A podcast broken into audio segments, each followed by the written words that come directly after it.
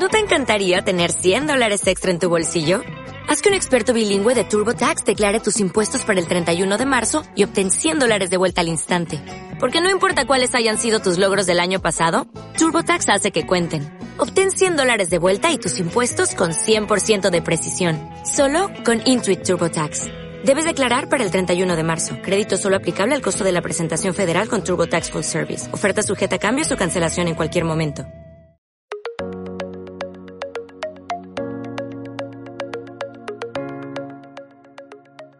Hola, hola, ¿cómo están? Mi nombre es Víctor. Bienvenidos a un capítulo más de Financial Rhymes, un podcast de finanzas, actualidad y música.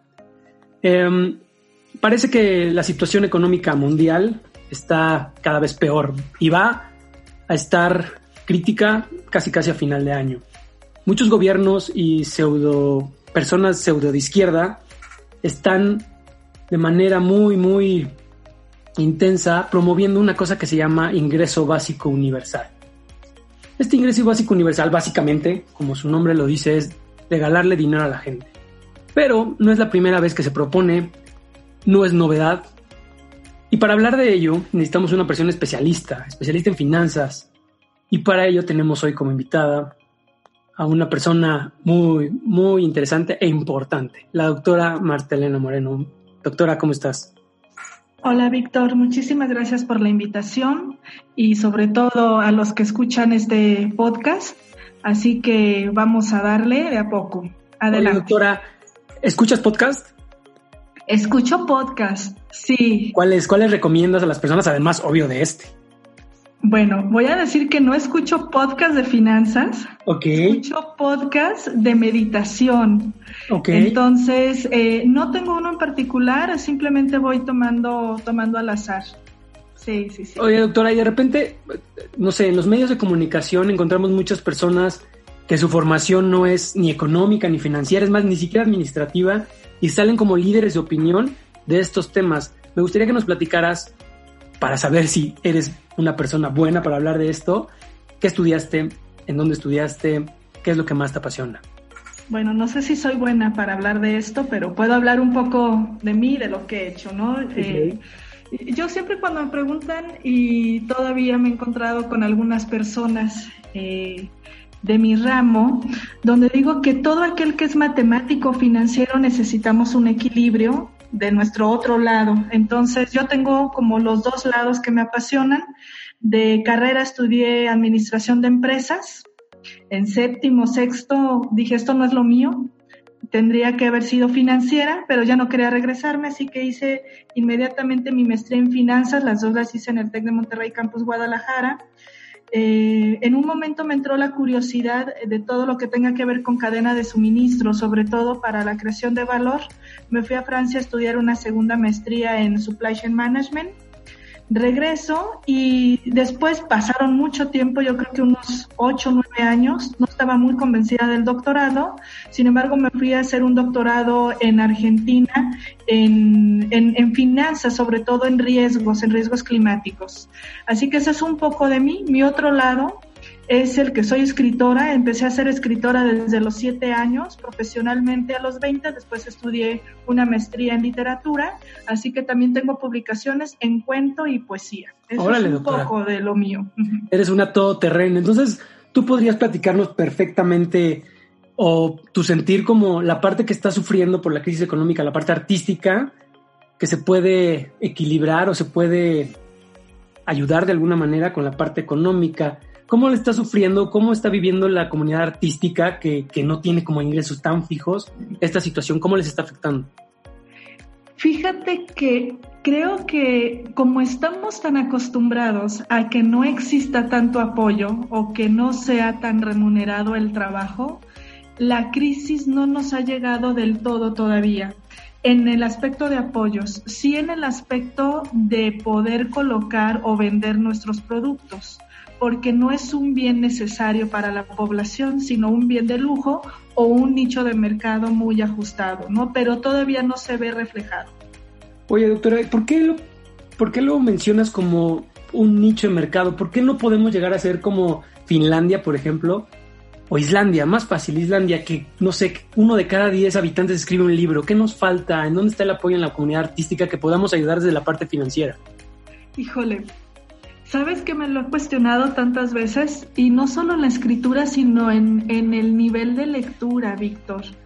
Y creo que va muy connotado a nuestra cultura. Fíjate, yo te cuento una experiencia, mi propia experiencia, cuando yo tenía 17 años, eh, ya había ganado dos concursos, llegué a casa y le dije a mi papá, voy a estudiar filosofía y letras, ¿no? Y me dice, no, no, no, no, no, ¿qué, qué vas a estudiar en serio, hija? Eso es un pasatiempo. Sí, claro. y, y me dice, yo no voy a apoyar en eso. Entonces terminas estudiando algo que te va a dar de vivir y después la parte artística que en México no se ve tan interesante, no promueve que muchos estudiemos o que muchos leamos.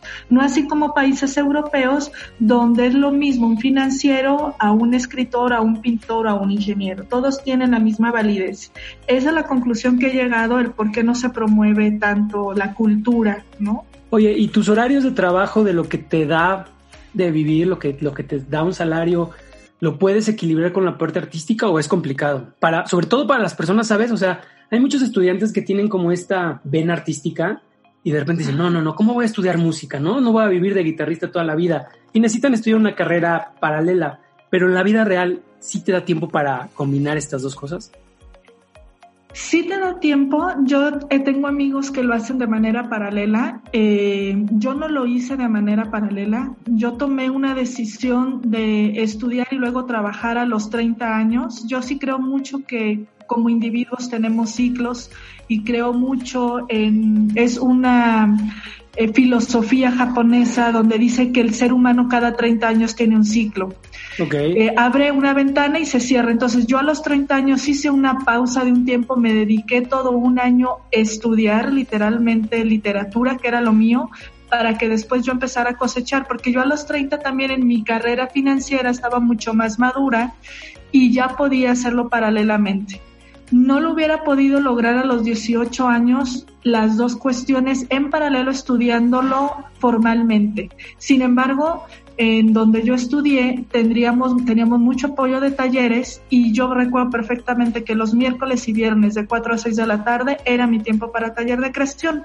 Entonces, no da, eh, bueno, sí dan tiempos, pero dependiendo de cómo lo da, no lo da si cuando empiezas a trabajar quieres hacer las dos cosas. Exacto, Creo que es complicado. Tú, tú le recomendarías a una persona que tiene una pasión alterna a su carrera que primero no, ¿cuál sería la palabra adecuada? Madure profesionalmente y, esta maduración también eh, depende económicamente, supongo, ¿no, doctora? Sí, a eso iba. Es la maduración debe de ir en ideas, la maduración debe de ir en responsabilidades, pero también en, en los ingresos que tú necesitas para poder hacer lo que, lo que quieres hacer.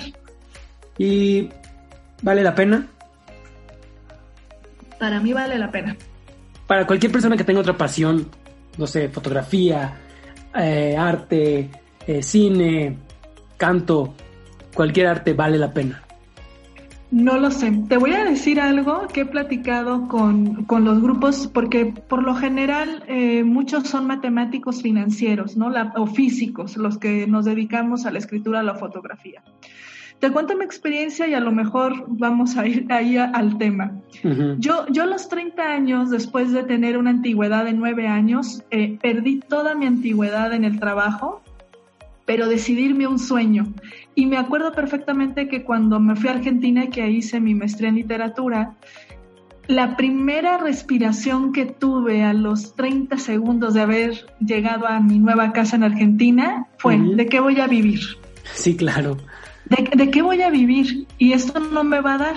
Entonces había quedado muy buenas relaciones en mi trabajo, no existía el teletrabajo, mi jefe, mi ex jefe confió en mí y trabajaba de medio tiempo todavía para México para poder vivir y al mismo tiempo poder estudiar. Pero ya tenía yo nueve años de haber trabajado y de haber construido. Oye, ¿y las voces alrededor tuyo que te dijeron? ¿Estás loca? ¿Cómo crees? Las voces mías ya estaban muy claras. Las voces de mi alrededor que siempre están amigos, eh, compañeros de trabajo, ¿no? Era, ¿qué estás haciendo? Esto no es lo tuyo, ¿cómo vas a dejar? Las finanzas no se llevan, ¿de qué vas a vivir? ¿Vas a ser una hippie para toda la vida? ¿Quieres estar, no? Y tienes que escuchar tu propia voz y decir, bueno, voy a ser un tipo de escritora distinta a lo que me hubiera encantado ser, a lo mejor con la filosofía de un Gabriel García Márquez, que aparte tampoco fuera escritor de naturaleza, ¿no? que es alguien que admiro, o Jorge Luis Borges, pero voy a ser de otro tipo, ¿no? De, cuestiones, mis propios ex jefes me decían, si te gusta la literatura, Marta, pues haz papers, ¿no? Y yo sí, pero los papers son en finanzas. Sí, y a mí me gusta la, la literatura en sí y el arte. Oye, doctora, y justo vas al tema. Eh, muchas personas, muchos políticos están con una pasión desbordada ante esta cosa que se llama ingreso básico universal, sobre todo ahora que estamos en crisis. Eh, cuéntanos, doctora, ¿qué es el ingreso básico universal? ¿Cómo lo entendemos para las personas que no conocemos nada de ello? Mira, el, ingreso, mm, el ingreso básico universal yo lo puedo decir eh, o lo puedo, lo puedo definir como un ingreso donde por el simple hecho de ser ciudadano del país donde estés, y ciudadano se entiende de, 18 años para arriba, eh, vas a tener la oportunidad de que alguien, que no está determinado todavía quién es ese alguien, te dé una mensualidad fija durante toda tu vida. ¿No? Y entonces va a ser una cantidad que es una cantidad digna para poder vivir. Entonces no importa si, si tienes estudios, si no tienes estudios, si trabajas, si no trabajas, o tu edad, es para todos parejo, ¿no? Es eso lo que los están tratando de decir que es el ingreso básico universal. Ahora, eh, esta idea no es nueva. Eh, la primera vez que se mencionó fue Tomás Moro en este libro que se llama Utopía. Tiene un diálogo ahí entre dos personajes hablando de hay que terminar la pobreza y les damos dinero a estas personas. Casi siempre se ataca al rico porque tiene mucho esta acumulación de riqueza, ¿no? Eh, doctora, la mayoría de, proyectos que se tienen de ingreso básico universal, el gobierno va a ser el que va a dar el dinero. No sé si nos puedes decir, eh, doctora, ¿de dónde saca el gobierno dinero? Bueno, primero vamos a empezar por algo que tú dijiste muy, muy cierto, porque dices que lo leíste en un libro que se llama Utopía. Correcto, y, ahí su nombre lo dice todo, ¿no? Claro, construir una utopía y llevar a cabo una utopía tiene muchos vericuetos que no sabemos ni por dónde. ¿No? Y entonces creo que aunque ya tiene tiempo y que se ha implementado en algunos países, tenerlo ahora en México y decir lo va a hacer gobierno, esa es la primera pregunta. O sea, tenemos mucho más preguntas que respuestas. Si yo digo, ¿de dónde lo va a sacar el gobierno? Pues me pueden surgir mil ideas, ¿no? Es una y, y te las pongo en varias cuestiones. Yo pudiera pensar, si estuviera en gobierno con esta idea, diría, mira, que se acaben todos los apoyos que existen ¿no? Municipales, gubernamentales, federales, y a lo mejor vamos a hacer como una vaquita y de ahí vamos a hacer este ingreso básico universal. Eso pudiera ser, pero, pero después dices, bueno, y entonces vas a dejar de dar todos apoyos, eh, todos estos apoyos por dárselos a todos que a lo mejor no lo necesitan. Otra pudiera ser es, pues vamos a generar un ingreso o un impuesto, estoy pensando, ¿eh? Impuestos superiores al consumo que, que, no tenemos o que tenemos sobre un IVA, porque necesitamos recaudar, como gobierno se necesitaría recaudar más para poder distribuirlo entre más personas. Y acabas de, dar, acabas de dar en el clavo, ¿no? El dinero que tiene el gobierno que lo dedica a un tren, a una refinería o apoyos, viene de impuestos, o sea, es nuestro dinero. El gobierno no, no crece el dinero en los árboles, o sea, es una recaudación de impuestos. Pero pareciera, doctora, que México y algunos países de, en vías de desarrollo, por no nombrarlos de otra manera, parecía que antes todos estos países tenían hábitos financieros buenos, trabajaban en la formalidad y pagaban sus impuestos. Vale la pena recordar que solo el 60% de la población en México paga los impuestos. Mi pregunta es, ¿de dónde vamos a sacar dinero o los países para pagar el dinero. ¿Qué otra cosa se te ocurriría, doctora? Mira, fíjate, volvemos justo al, gobierno y a la recaudación, lo que tenga que ver. Em, entre tontas estas teorías también que se ha hecho que quién va a pagar y si es el, gobierno, eh, hay un estudio donde dice que si el ingreso básico universal, que aparte también es curioso porque ¿qué es el ingreso? ¿De cuánto es el ingreso básico universal en cada país? Sí, porque lo que está procurando es la dignidad humana. ¿no? Sí, sí. Entonces dices, si es de mil al mes, esos mil al mes, para que se lo den a todos los mexicanos, va a representar un 92.3% del gasto federal asignado a subsidios. O sea, una locura, una locura de dinero. Una locura, un 7% del PIB. Pero dices, mil pesos no es ni, ni siquiera un salario digno. O sea, si mil son... pesos, mil pesos es este, que te lo gastas en cuántos días de vida normal, ¿no? Exactamente. Y si me voy a tres mil, necesitaría un 260% del gasto federal, es decir, necesito mucho más mucho más que eso. Entonces yo digo, ¿cuáles son algunas ideas que pueden estar surgiendo? Yo diría, pues Pemex dicen que Pemex es de los mexicanos. ¿Por qué no distribuimos, claro, pero por qué no distribuimos entonces la riqueza de Pemex entre todos los mexicanos a través de ser accionistas o a través de ese ingreso básico universal? Oye, doctora, pero ahorita si me ofrecen a mí una acción de Pemex, este, yo les pago. No, ahora, ahora digo que no, sí, claro, sí, ahora digo que no, no. Para nada. Pero a lo mejor, pero en algún momento tienen que generar, yo lo estoy poniendo como idea, ¿no? Digo, claro. si Pemex, ¿no? La otra es, eh, yo lo que decía es, ¿y por qué no, por qué no se graba? Porque todavía dicen, ¿por qué a los ricos les van a seguir dando a los pobres a lo mejor sin trabajar? No lo sé, pero un impuesto al ingreso pudiera ser, es decir, tiene que ser a través de una política fiscal muy cuidada, pero la preocupación es los que pagamos impuestos vamos a seguir pagando impuestos. Y vamos a los... estar cautivos para siempre, ¿sabes? O sea, le estás cargando la mano a las que yo pagaban Vamos y, a volvemos a lo mismo. Hay muchísimos informales en México. Y ahora, doctora, y, y, me gustaría tomar esta idea justo con lo que acabas de decir. El ingreso básico universal en algunos países ha sido diseñado para darle a las personas basado en sus ingresos. O sea, no le vas a dar a una persona que gana 100 mil pesos al mes el ingreso básico universal. Solo se lo vas a dar a quien gana, no sé, 2 mil pesos. Pero, doctora, como estamos en la informalidad, ¿cómo vas a poder definir de manera correcta la, la, basada de los ingresos a quien les vas a pagar el ingreso o no. Es imposible si no estás en la formalidad. Pero a ver, fíjate que aquí, y eso es, es, es, y vuelvo a la utopía, porque la utopía debe de tener entre aquellos que apoyan, apoyan el ingreso básico universal de manera muy purista y los que no son tan puristas, ¿no? Okay. Entonces, uno, uno de esos criterios que tenemos es el criterio de elegibilidad, es decir, ¿se los doy a todos o no se los voy a dar a todos? Correcto. ¿Verdad? O de cobertura también. Es categórico, uh -huh. es decir, es decir para algunos o es, o es para otros de universal. Lo que han hecho algunos otros países es, lo han hecho los dos aspectos, ¿no? Uno es, me voy a una universal donde a mí no me importa cuánto gane o si trabaja o si no trabaja o la edad que tenga. Y hay otros que dicen, vamos a hacerlo y nos vamos a ir solo los que ganen dos mil, tres mil o los que trabajan. Sin embargo, a mí me cuestiona mucho porque el ingreso básico universal, lo que en México han dicho, lo que se está diciendo como uno de los pros de este ingreso básico universal es que va a quitar la discrecionalidad y la corrupción.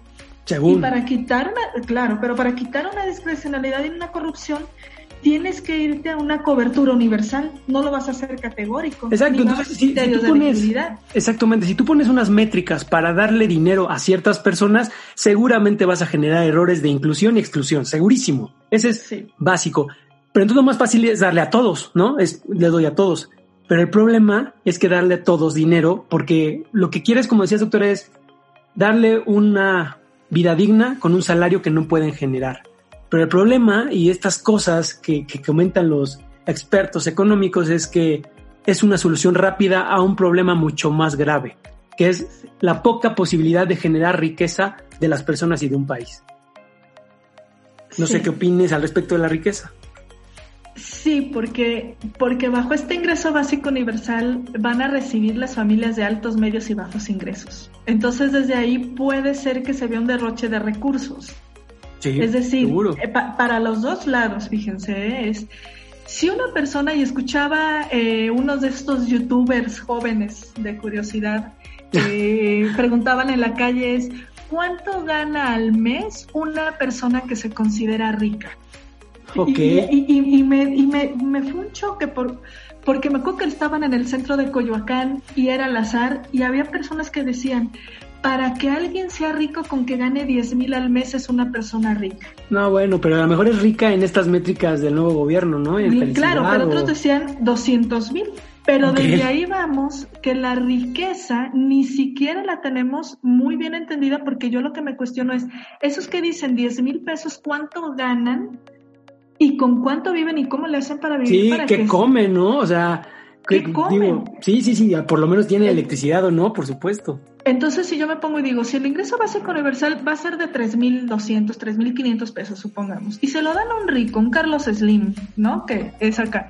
Pues yo creo que ni cosquillas le va a hacer, es decir, ni se va a enterar y no lo va a aprovechar y va a ser un derroche.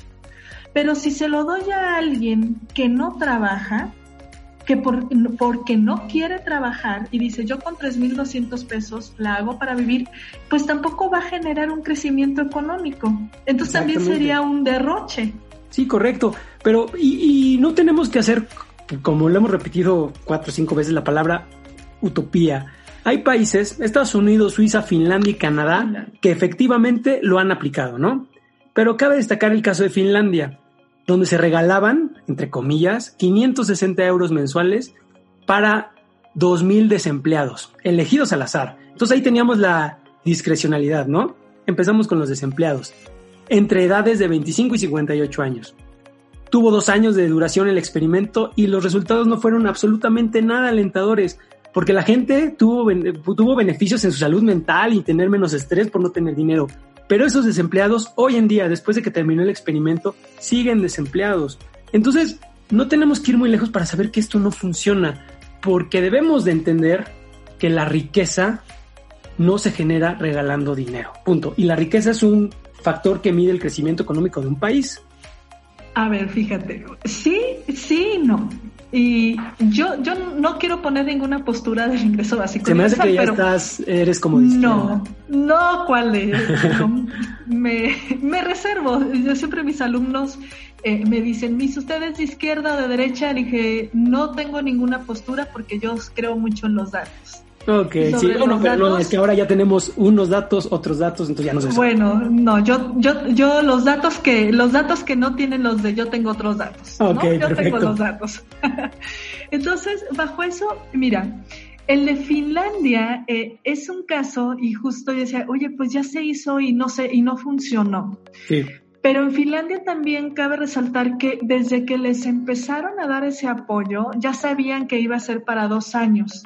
Y lo digo porque los que están en pro del ingreso básico universal a favor van a decir, no, no, no, pero es que, claro, en dos años y entonces posiblemente por eso no cambiaron sus hábitos, porque si les hubieran dicho que era para toda la vida, a lo mejor ya iban a generar ingresos o iban a producir. Eso te van a decir los que están en pro del ingreso básico universal, en el caso de Finlandia. Faltó tiempo, ¿no? Los que están en contra van a decir, pues fíjate, si en dos años no se pudo generar es, y lo hiciste a 12 mil, ¿cómo le vas a hacer para dárselo a todos? ¿De dónde va a salir el dinero y cómo le vas a hacer para poder realmente estar apoyándolo durante toda la vida la población? que sea universal o categóricamente. Entonces, esas son las dos vertientes. Digo, si yo me tengo que ir a una postura, eh, yo estoy en la, en, la, en la que tú dices, Víctor, si yo regalo el dinero sin poner alguna condición o sin dárselo a quien corresponde, va a ser dinero tirado a la basura. Pero, Entonces, a mí que no me den dinero, que me den las herramientas, o a lo mejor ese ingreso básico universal tendría que ser otro tipo de apoyo. Exactamente, yo, yo lo que quiero preguntarte y es, si a ti te regalan dinero, ¿genera riqueza? Sabes que me puse a cuestionar mucho eso y de verdad me puse, ¿cuánto va a ser el ingreso básico universal? Fíjate, Víctor, hasta dónde llegué en el punto. A ver. donde yo decía, un ingreso básico universal, ¿de cuánto están diciendo más o menos el gobierno? Yo no, yo no pude encontrar eso. Sí, todavía es que están súper al aire, o sea, me parece, y quiero llegar a este punto, Vale la pena mencionar que los países Estados Unidos, Suiza, Finlandia y Canadá son países que no tienen para nada situaciones similares a las que tiene México, ¿no?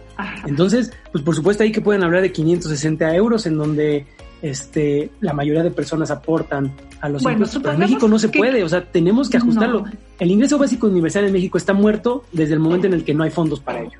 Exactamente, porque yo escuché decían 10 mil, 3 mil 200, pero vámonos con el que ya sabemos, 560 euros. Si a mí me los dieran viviendo en Finlandia, yo eso simplemente digo, para mí sí sería un ahorro que yo invertiría en cuestiones en acciones. O a lo mejor en algo que yo quisiera después decir que me generaría, pero, pero a lo mejor me iría a capitales, pero, pero porque mi educación posiblemente me permite decir, es un ingreso que yo no tengo contemplado, lo voy a tratar de hacer útil, pero me iría a lo mejor para fomentar el mercado de capitales. Pero si, si yo veo y se lo dan a una persona, veo aquí, por ejemplo, el jardinero, el jardinero que a lo mejor dice, oye, eso que me van a dar adicional, yo seguiría trabajando, porque creo que lo verían así, yo seguiría trabajando y posiblemente con eso pudiera darse a lo mejor o pagar deudas que tiene. Pero yo creo que lo que sea, los que trabajamos no dejaríamos de trabajar y los que no trabajan no buscarían trabajo. Pero doctora, nada más hay que ubicar algo, 560 euros mensuales. La hora en Finlandia la pagan a 45 euros. O sea, el salario promedio de las personas es de 3.773 euros al mes. Te están dando 500. No te alcanza para vivir. Te ayuda para seguir feliz y sin traumas de qué voy a comer y tal, pero no ayuda mucho. Y sabes, hablamos de Finlandia, primer mundo. Por eso, por que, es curioso, porque dicen que va el, ingreso básico es para dar una dignidad humana y, despolarizar, ¿no? Lo, entre los ricos y los pobres pobres, pero, pero creo que tampoco lo pudiera lograr. Y, ahí vas al punto, ¿no? Yo decía, ¿cómo vamos a poner el ingreso básico universal? Y en España la propuesta que hicieron es, vamos a sacar la mediana entre los que, entre el salario que más gana y el que menos gana. Y luego eso, como ya vieron que era mucho, decir, bueno, bueno, el 50% de esa mediana. Entonces, es en España no están tan polarizados los sueldos. No quiero ver en México en un sueldo entre el que más gana y el que menos gana, encuentra la media en el 50%, a lo mejor te vas a ir unos 16 mil pesos y que dices, pues no. No, y además, o sea, ¿por, qué van a comparar y poner la mediana entre personas que por su formación y su desarrollo profesional, pues por algo tienen diferencia? O sea, sé que hay falta de oportunidades, pero me parece que, es poco eh, plausible utilizar eso como justificando. O sea, ¿por qué le van a pagar igual a una persona que tiene menos preparación y toda la vida ha hecho menos? Claro, pero, pero, pero justo ahí, eh, dentro de todo esto que estábamos viendo, retomo el origen y entonces me pregunto es, ¿cuál es el objetivo del ingreso básico universal, Víctor? Es que nadie lo tiene claro. En uno unos es ayudar a tener una mejor vida, que ya la tienes en un país de primer mundo en donde el gobierno te ayuda con la casa y tiene ciertos apoyos, y en México es para sacar de la pobreza, y regalando dinero no se sale de la pobreza, eso está clarísimo. Entonces, mientras no se tenga un objetivo claro, creo que es complicado porque yo pudiera decir a México sacar de la pobreza, entonces ahí hago un ingreso básico universal para aquellos que sí me puedan generar riqueza o crecimiento económico. Claro. Es decir, a los emprendedores. Por supuesto, y, y justo voy a ese punto eh, en el que debemos entender que, vuelva a lo mismo, el dinero es de nuestros impuestos. ¿No sería mejor, doctora, no cobrarle impuesto a los pobres, incluyendo el del consumo? Bueno, es que... El gobierno ya no tendría lana, ¿sabes? Para poner trenes en donde no se debe. Claro, ¿No sería bueno dejar de cobrar impuestos a las personas pobres, a decirle, tú vas a esta tiendita y en esta tiendita no se te cobra el IVA? No sería bueno, porque al final del día es, te doy de mis impuestos del consumo y me los regresas como un ingreso básico universal. Mira. ¿No mejor no pagar impuestos y ya? Tuve un flashback de, de algo que se dijo que no es cierto, eh, eh, que no sé si es cierto, que decía que si querían trabajar en alguna de las secretarías de este gobierno de, de nuestro presidente, tenías que pertenecer a alguna de las etnias en México. Una etnia. Eh, eh, claro, o, grupo indígena, ¿no? Ok, doctora, yo no sé tu ADN, pero tú y yo somos acá como combinación y seguramente tenemos algo ahí de sí, mexica, este, qué sé yo, algo debemos de tener, si puedo trabajar bueno, Pero si yo lo quiero, ah, y, y, voy a hacer este paralelismo, si, si una persona quería trabajar, que así se fue, que se hizo es aprendió unas palabras en huichol o en náhuatl o en maya, se vistió y fueron a hacer las entrevistas porque esa era la condición y yo decía, bueno, ¿cómo van a comprobar? Si yo me voy a esto y tú dices, si tú eres pobre y vas a esta tiendita, no te voy a cobrar impuesto, ¿cómo voy a comprobar que soy pobre? Y la otra es, ¿quién es, qué se determina que es pobre y a quién le gusta reconocer que es pobre? Sí, claro. Qué fuerte, ¿no? Sí, sí, súper difícil, súper difícil. Y, justamente son estas cosas que el gobierno nuevo está metiendo, ¿no? Estos gastos innecesarios por aquí y por allá. Pero justamente para hacer la pausa musical, eh, estuve pensando, doctora, estuve meditando y eh, veía las, los reportes de, de, salud de todos los días que nos bombardean, no solo en México, en el mundo, están todos los especialistas hablando tal y tal, y hacen una conferencia en la mañana y una en la tarde. Empieza a sonar como Hugo Chávez, un poquito de yo ya no le pertenezco al pueblo, digo, ya no me pertenezco a mí, le pertenezco al pueblo, ¿sabes? Es un poco preocupante. Decía, ¿qué canción es la que me ayuda a pasar estos momentos difíciles de, de ansiedad, de encierro? Entonces, literalmente pensé José José. José José es el rey de acompañarte en los, en los momentos tristes. Pero dije, ok, ¿qué canción me gustaría escuchar pensando en este gobierno, en esta situación que vivimos? Y pensé en la de payaso, doctora. No sé si la conoces. Claro que sí. Bueno, primero, pues todas las canciones de José José se conocen, ¿no? En México, la mayoría. Así José que José sí. sí es de México, ¿no? Claro que sí. Oye, y, y por ahí dice una, una frase de uno no es lo que quiere, sino lo que puede ser. Me parece que ejemplifica perfecto a, al señor presidente, porque me parece que está quedando corto. Pero, doctora, ¿qué canción te gustaría escuchar y por qué? ¿Y qué te recordaría alguna canción de José José? Pues mira que con toda esta situación que vivimos, como bien dices, entre todos los reportes, sobre todo el reporte de las 7 de la noche con un super creado héroe que pusieron, me parece que la de vamos a darnos un tiempo. Vamos a darnos ¿No? un tiempo. Claro, porque Esta- sí, sí. hay, hay una parte que dice, qué difícil es cuando las cosas no, no van bien, tú no estás feliz y eso me pasa a mí también, porque yo veo una población en México no estamos felices porque tenemos incertidumbre, pero, pero López Gatel tampoco lo ves feliz porque no sabe ni qué decir, ¿no? Porque se nota que está dando una pauta de lo que dicen que tiene que decir. Y, creo que es mejor, vamos a darnos un tiempo para, para ver de qué estamos hablando y, y qué es lo que viene y comprendernos, ¿no? Ok, y para terminar nos vamos con esta canción. Es un cover que le hicieron en el tributo a José José, el grupo es Ventilader. Eh, vamos a darnos un tiempo y me quiero quedar con esta fácil. Qué difícil es hablarte y tú no comprender. Literalmente, ¿no? No salgan de tu casa, abrácense, pero siempre no. Utilicen cubrebocas, siempre no, etcétera, etcétera. Vamos con esta canción y regresamos.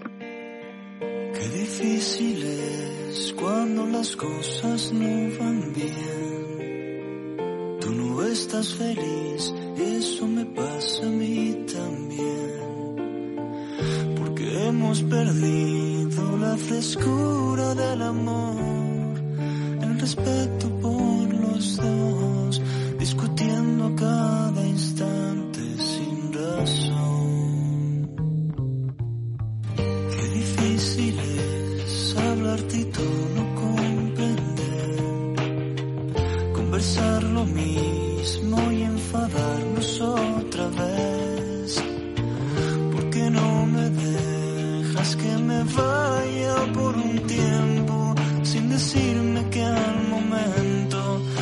vas a quitar la vida si me voy.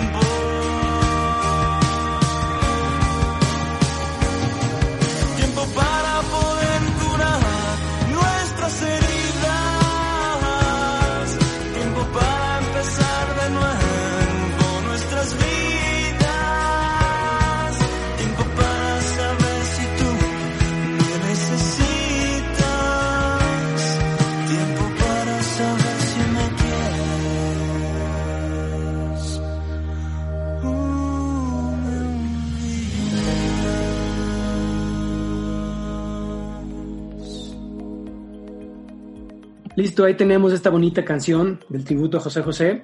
Hay muchas opciones que podíamos, insisto, la canción de payaso y como la toca Molotov, me encantó, fue una muy buena opción, pero la doctora decide. Doctora, eh, ¿qué podemos entender? Esta parte que, que mencionaste al final es que generen riqueza. ¿Qué es riqueza? Bueno, lo, lo he puesto, no, no tengo ninguna teoría económica ni financiera, lo voy a ver de manera muy práctica en la parte empresarial. Para mí cuando decimos que es generar riqueza es darle a alguien algo para que pueda con ese dinero darle más trabajo a los demás. Ok, entonces estamos de acuerdo que el dinero no es riqueza, el dinero es una métrica que utilizamos para justamente cuantificar la riqueza, ¿estamos de acuerdo? O es un medio que te ayuda a hacer otras cuestiones. Sí, Exactamente. Entonces, medio. el dinero no es riqueza. Entonces, si nosotros buscamos crecimiento económico generando riqueza, el dinero no es el medio. Eh, Podríamos decir, doctora, que eh, la riqueza es aquel intercambio que me dan por mi trabajo, por mi creación. Si tú creas un cuento para niños y te pagan, ¿estás generando riqueza? Sí, en, en ambos lados. Es una riqueza de una retribución económica para mí y es una riqueza cultural para aquel que decide leer. Perfecto, una riqueza tangible, otra intangible. Aquella persona que recibe esa misma cantidad de dinero de lo que te pagaron a ti por un cuento infantil, ¿genera riqueza? A ver, otra vez, perdón. Si tú una persona que no hace nada y recibe la misma cantidad de dinero que tú, que recibiste por ese cuento infantil que creaste, ¿esta persona está generando riqueza? Ay, sí, ¿no? Que, que iba a decir un no rotundo. Dije, no, no está generando riqueza. Pero va a generar riqueza al momento de consumir ese dinero. Pero, pero una, una- un consumo que no generó riqueza de inicio. No. No, Entonces- no, no, porque, lo, porque un regalo o algo dado de a gratis, pues nunca va a generar riqueza, ¿no? Y, y ni siquiera eh, mentalmente o espiritualmente, porque, Claro, porque es un regalo que no sabes lo que le cuesta o lo que está sacrificando, quién lo va a dar o dónde lo va a obtener, porque dices, pues a mí lo ven como una obligación.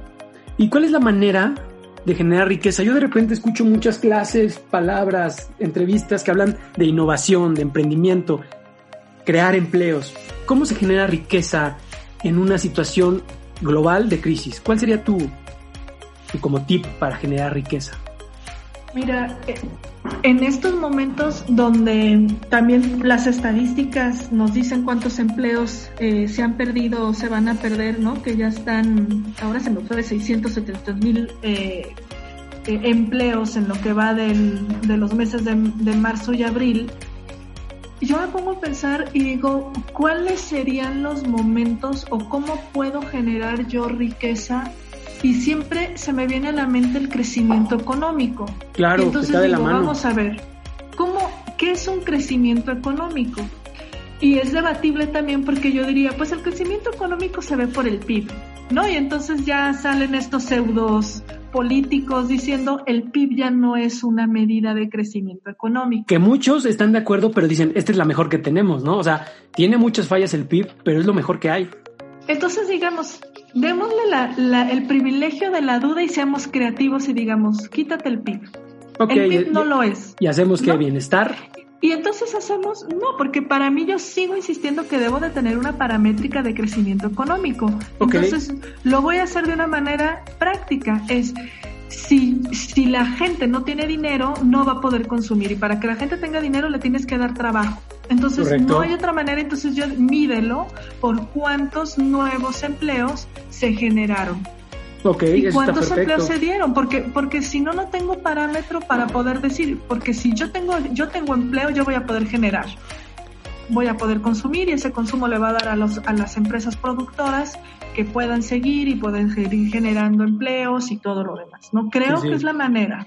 Oye, doctora, y de repente en este juego de yo necesito crear empleos y esa será mi métrica de crecimiento, estos empleos los generan las empresas y estas empresas necesitan de un factor importantísimo que se llama gobierno, gobierno para que les facilite la, la actividad empresarial, obviamente sin quitar la dignidad de muchas personas. ¿Qué opinas de lo que sucedió en Baja California con la cancelación de la planta cervecera? Ahí, ahí sí me, eh, no, no lo tengo justo, eh, perdón, en Baja California me perdí. Yo estaba más bien pensando en Volkswagen porque estoy en Puebla, pero más bien... Volkswagen, ¿qué pasa? ¿Cómo, ¿Cómo se vive la situación también con un nuevo gobierno eh, en cuestión de la facilidad de hacer negocio? Eh, es que, es que fíjate, y a lo mejor lo de la planta, eh, tengo muy vagamente la noticia. Pues te platico, doctora. La, sí, que iban a abrir eh, Constellation Brands, iba a abrir una y nueva. Y la cancelaron, ¿no? La cancelaron con una, este, ¿cómo se llaman estas que le llama el presidente? Una, pues sí, una consulta. Una consulta que poquitas personas decidieron cancelar una inversión gigante, ¿sabes? O sea, eso le quita toda la certeza jurídica a los negocios. ¿Cómo está la situación en Puebla? Y los empleos que no, y los empleos que no se generaron. Mira. Todo basado, y todo basado en una supuesta, supuesta, ¿eh? porque nadie está comprobado que le iban a quitar agua al pueblo, ya sabes. Me encantó ver ahí a el vocalista de Café Tacuba todo animado, eh, haciendo borlote. Pero cuéntanos en Puebla. Bueno, es que, es que justo vamos para eso, ¿no? Porque es, es la cancelación de, de todos esos empleos, ¿no? Y, y, a lo mejor como la cervecera pueden ser eh, algunas cuestiones, pero en esta parte que se está viviendo de crisis eh, en, eh, por la pandemia también se ha visto una crisis económica y una crisis que es mucho más complicada, que es la crisis política y la crisis de soberanía, digo yo, porque ahora cada gobierno está tomando sus propias decisiones, Víctor. Entonces, eh, el, el, nuestro presidente ya no toma las decisiones. Eh, anunció que el primero de junio anuncian o, o empiezan eh, bajo este semáforo a trabajar. Pero el gobierno del estado de Puebla dice no es el momento todavía y entonces la Secretaría de Salud en la parte de salubridad hizo otros cuestionamientos, otros parámetros, otros reglamentos donde las empresas no pueden volver. Entonces, mi cuestión es si detenemos, qué complicado, porque esto es una es una un dilema ético y moral.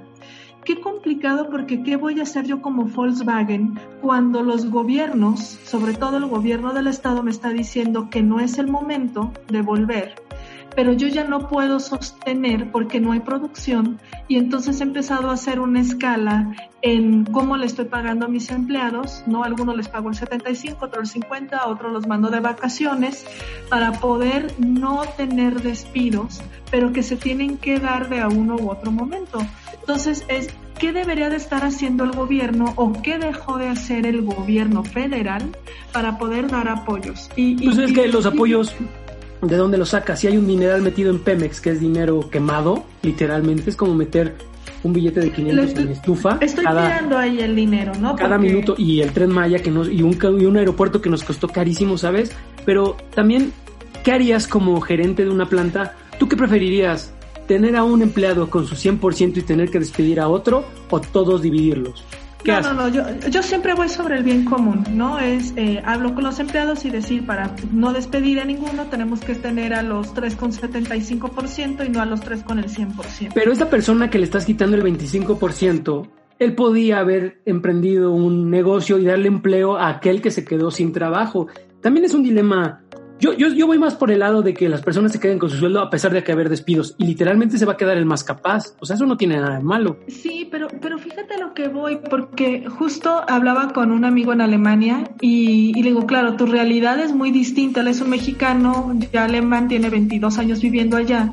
y, y decía, es que, es que el gobierno mexicano no está haciendo, no, no, no dio apoyo. O sea, qué ganas de vivir yo en Alemania o qué ganas de vivir en, en donde quiera, en Suiza, en Suecia, donde por lo menos les dijeron no van a pagar impuestos. Sí, claro, con eso, ¿no? Eh, donde por lo menos ahí la Comisión Nacional Bancaria de Valores y la Asociación de Bancos de México por lo menos pudo dar una prórroga de tres, cuatro meses a pago de capital y de intereses, aunque después se acumula pero, pero qué ganas que dijeran nos vamos seis meses o nos vamos un año, porque, porque van a eh, generarse muchos desempleos, pero sobre todo mucho cierre de empresas por no tener el apoyo de gobierno, Correcto, por estar sí, dos sí. meses derrochando.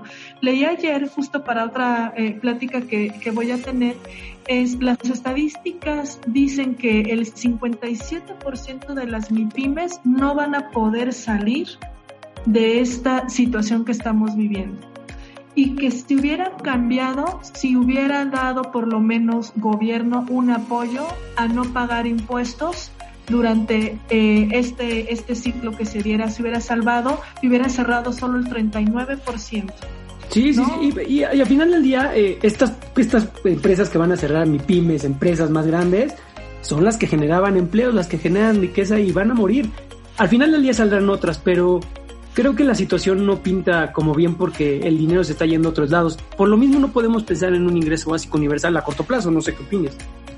Sí, no, no, no, porque aparte me generaron muchas preguntas. Eh, fíjate, disminuir la pobreza versus el desarrollo económico. ¿A quién le asigno ese ingreso básico universal, Vic? Yo, yo, yo, pensaría, o sea, yo sí pienso a los que tienen menores ingresos, pero a mí me molesta mucho la idea de que haya una centralización. Yo preferiría quitarle los impuestos durante 10 años, todos los impuestos. Me refiero a que no van a vivir de gratis, tienen que pagar su luz, su agua, pero si van a la tienda que no les cobren el IVA, si van a un centro comercial que no les cobren el IVA, con eso, con eso. Entonces, creo que, que el ingreso básico universal antes tiene que pasar por un ingreso básico de ética personal de todos aquellos que nos gobiernan. Claro, porque eh, entonces nos vamos hacia, creo que hemos coincidido en este punto, es eh, atacar la inequidad ¿no? y cuidar la abundancia, digo yo. Entonces, distribuir la riqueza entre todos, pero de una manera donde pueda generarse este crecimiento económico. ¿Entiendes? ¿no? A distribuir la riqueza no es irle y robarle todo su dinero a Carlos Slim no. y repartirlo y aventarlo de las ventanas, ¿no? Eso lo hizo Miguel Hidalgo en, en San Miguel de Allende, así aventando dinero por las ventanas. Eso no podemos volverlo a vivir. Entendamos que es hacer como una distribución de la riqueza generando la misma, ¿no? O sea, ¿de qué me sirve repartir la riqueza de Carlos Slim? Vamos a tener la misma riqueza en México, quiero generar más. Y creo que eso es lo difícil y a lo que debemos empeñarnos. ¿Cuál sería tu recomendación para aquellas personas que hoy no tienen trabajo, que tienen alguna dificultad? ¿Por dónde pueden eh, tener una mejor opción para el futuro? ¿Qué les recomendarías estudiar qué, leer qué? Mira, eh, en alguna ocasión estaba eh, visitando el castillo de Chapultepec y, más que dar un consejo es una anécdota y estaba una señora a mi lado de unos setenta y tantos años y empezó a contarme su historia y me dijo, mi marido siempre me dio todo. Eh, hasta que tuvimos un quiebre, yo tenía 55 años, seguimos juntos, hablamos, pero me di cuenta de algo, que yo no podía estar a merced de lo que mi marido me diera. Y, y, y, ella decía algo, decía, yo no estudié, siempre me dediqué a ser ama de casa, eh, no tengo manera de vivir, ¿cómo le hago? ¿Por dónde empiezo? Y me dijo, ¿sabes qué, hija? Dice, lo único que está disponible es lo que voy a encontrar aquí, lo que puedo tener. Y entonces dice que saliendo llega una persona, observó, ¿no? Que eso es bien importante, es observar, y dijo, ¿qué hacen? ¿Por dónde empiezan? Dice, todos siempre van a querer comprar algo, tengan o no tengan. Entonces dicen, empiecen por vender algo que la gente quiere. Entonces, eso creo que se me quedó muy grabado, porque ahora que yo veo en esta situación es si yo hago lo que quiera, alguien me lo va a poder comprar. Y cosas sencillas. ¿Cuáles son las cosas sencillas? Las de consumo, Víctor. Sí, claro. Entonces, me puedo ir a catálogos, no quiero dar anuncios, pero las, los que se venden por catálogos. Puedo hacer comida, porque mucha gente, aún aunque trabaja de casa, no, tiempo para, no tiene tiempo para hacer comida, ¿no? Saludable. Puedo hacer lo que puedo hacer, es decir, qué soy bueno para hacer y sobre eso me voy. Si soy bueno para limpiar, pues bueno, limpia jardines, limpia casas. Si soy bueno para cocinar, cocina.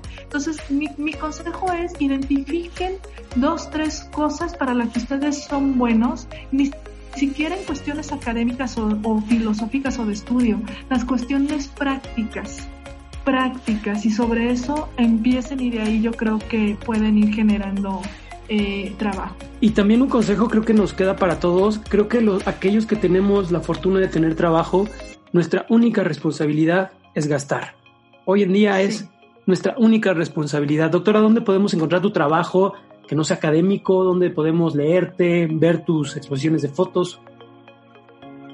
Bueno, mira, eh, a lo mejor debe de estar algo publicado, luego yo soy muy celosa, pero bajo mi seudónimo que es Elena Basterra, ahí pueden encontrar eh, algo y los libros no los tengo publicados en un editorial, sino que con todo gusto si alguien me solicita, eh, yo los tengo ahí. Acuérdense que para mí es un hobby, no es una manera de vivir. Sin embargo, me he quedado con esta plática y creo que si yo puedo generar algo y soy hábil para eso, posiblemente pueda emprender y poner alguna página o algo para que pueda tener mucho más acceso con los clientes. Y genera riqueza, por supuesto, ¿no? ¿A qué, ¿A qué le vas a generar riqueza al momento de consumir el dominio de tu sitio web? Si necesitas un diseñador de páginas web, ahí tendrás que generar riqueza. Doctora, de verdad, muchas, muchas gracias por tu compañía. Es siempre un placer platicar contigo yo me quedaría con una, una idea. El dinero que nos pagan, si nos dieran dinero como ingreso básico universal, al no tener inclusión financiera, la única manera en la que puede invertirse es gastándolo. No lo podemos invertir en unas acciones, no se puede porque es dinero en efectivo. Cuanto más generoso sea aquellos pagos del ingreso básico universal, mayor será el rango de personas que van a tener y además más dinero tendrán. En cuanto el tiempo crezca, en cuanto más largo se haga, este esquema de ingreso básico universal, menos dinero tendrá el gobierno para construir estructuras y sistemas necesarios para alcanzar los objetivos que buscaba el ingreso básico universal, que es terminar la pobreza. Es un ciclo completamente, es un loop que no se va a terminar. Me parece que por ahí no va a ser la solución, pero platicaremos de eso. Doctora, de nuevo, muchas gracias. Palabras finales, ¿qué te pareció estar en un podcast? Muy interesante, Víctor. Ojalá la podamos repetir sobre otros temas de interés. Justo acabas eh, de cerrar con una buena reflexión, inclusión financiera. Entonces sería, sería un placer poder invitar a otra experta en ese tema y a lo mejor estar dos, tres personas hablando sobre inclusión financiera y sobre en qué debemos de gastar. Me parece un excelente tema y has dado en el clavo. Muchísimas gracias por la invitación, Víctor. Muchísimas gracias a los que nos escucharon. Les dejo mi correo, es un correo institucional por si tienen alguna duda o comentario. Es mmorenob, b arroba. Perfecto, doctora. Muchas gracias. Adiós.